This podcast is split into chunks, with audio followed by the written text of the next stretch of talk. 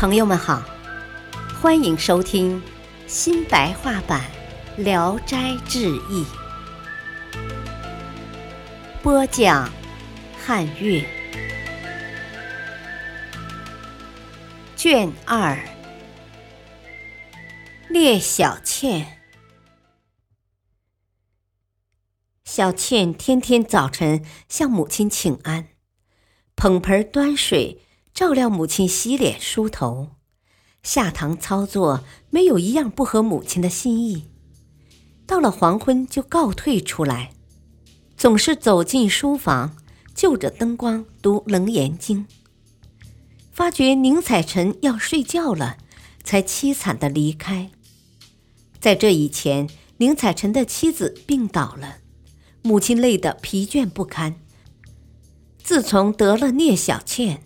老太太很安逸，所以心里很感激她，一天比一天的熟悉了，就亲热的像自己亲生女儿一样，竟然忘掉她是鬼了，不忍心晚上撵她出去，就留下同睡同起。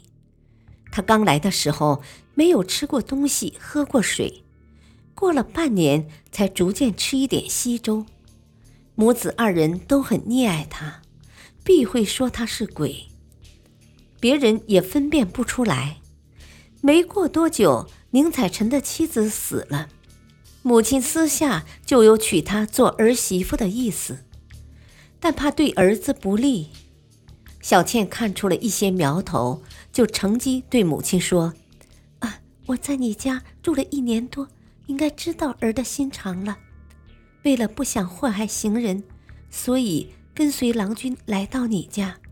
我心里没有别的意思，只因宁公子光明磊落，为天下人所仰慕。我实在是想依靠他，帮助他三五年，借以博得皇帝的封告，在地下也光彩。母亲也知道他没有恶意，但是怕他不能生儿养女。他说：“啊，子女是老天赐予的。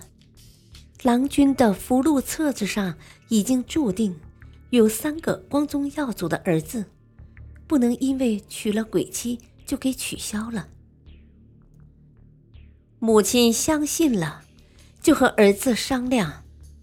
宁采臣很高兴，就摆下酒宴，便告亲朋。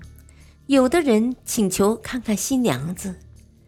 小倩很慷慨地穿着华丽的服装出来拜客，满堂人都瞪着眼睛瞅着她，被她的容貌惊呆了，不怀疑她是鬼，反倒怀疑她是神仙。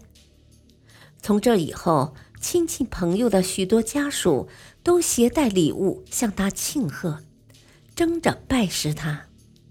她善于画梅花和兰花。就用一尺见方的画符酬答，得到画符的客人都纸包纸的珍藏着，认为这是荣幸。一天，她低着头坐在窗前，心里不舒畅，好像丢了什么东西似的。忽然问丈夫：“啊，葛囊哪儿去了？”宁采臣说：“啊，因为你怕他，所以。”尖峰在别的屋子里。他说：“啊，我接受活人的气息已经很长时间了，现在不再害怕了，应该拿出来挂在床头上。”宁采臣问他什么意思，他说：“啊，三天来总是心跳不止，想是金华那个老妖精恨我远远的逃走了，恐怕。”早晚要找到这儿来。宁采臣真把葛囊拿来了，他反复的看着，说：“啊，这是仙剑，用它装人头的。残破到这个样子，不知杀了多少人。我今天看见他身上还起鸡皮疙瘩。”说完就挂到床头上了。第二天。又叫挂到房门上。晚上对着灯烛坐着，请求宁采臣不要睡觉。忽然一个东西像飞鸟从天上掉下，他吃了一惊，钻进夹木里藏了起来。宁采臣一看，这东西像个夜叉，眼是闪电，口是血盆，眨巴着眼睛，两只手往前抓挠着，向前直奔过来。到了门外，又退了回去，进进退退的磨蹭了好长时间，才逐渐的靠近葛囊，伸出爪子要去摘取，好像要把它撕碎似的。葛囊忽然咯的一声响，突然大到约有两个簸箕那么大小，恍惚有个鬼物从葛囊中探出半截身子，把夜叉抓进了葛囊里。